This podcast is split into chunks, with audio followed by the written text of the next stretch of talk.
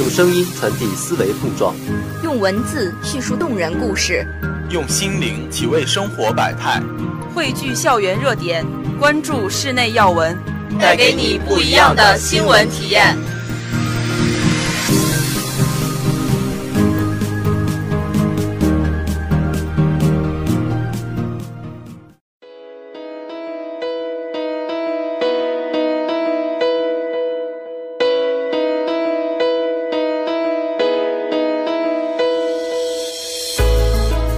亲爱的同学们，大家好，我是主播张文瑶。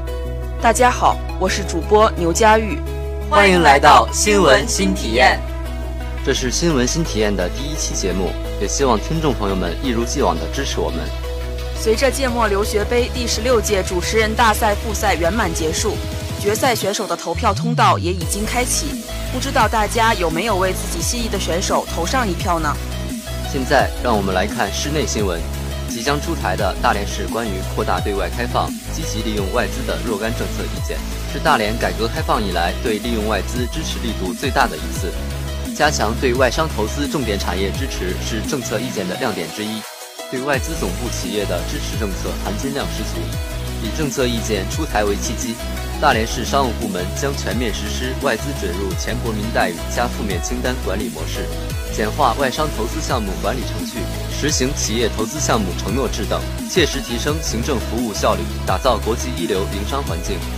政策意见让大连更开放，也为引进全球先进技术成果、招揽天下人才做铺垫。同时，第三十二届大连进出口商品交易会将于二零一八年五月十七日至五月二十日在大连世界博览广场举办。目前已有三十三个国家和地区的近五百家企业报名参展。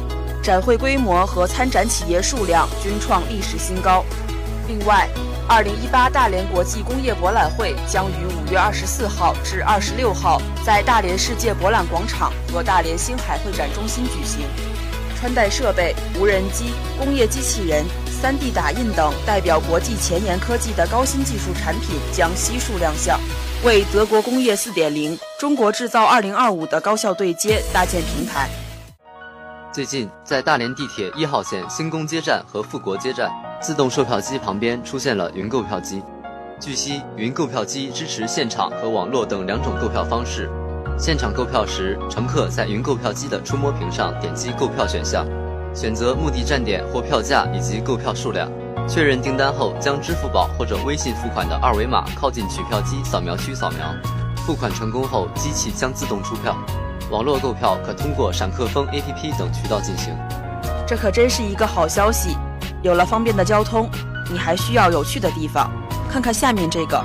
日前，在甘井子区大连门广场又多了一家博物馆，这是全市首家公益性基因科普馆，面向市民免费开放。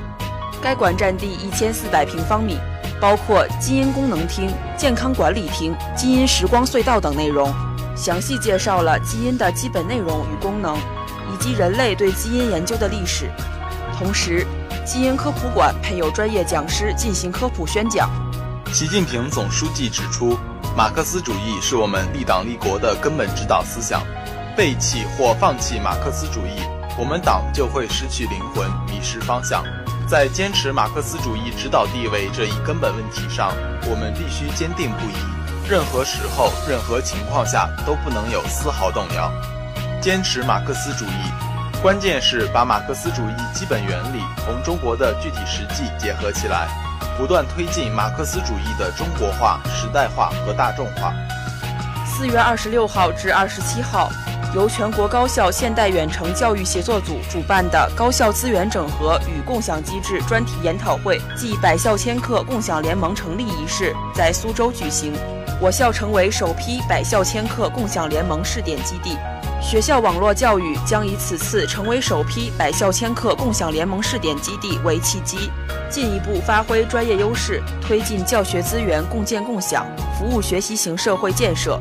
百校千课共享联盟是以高质量优质课程资源共建共享为宗旨。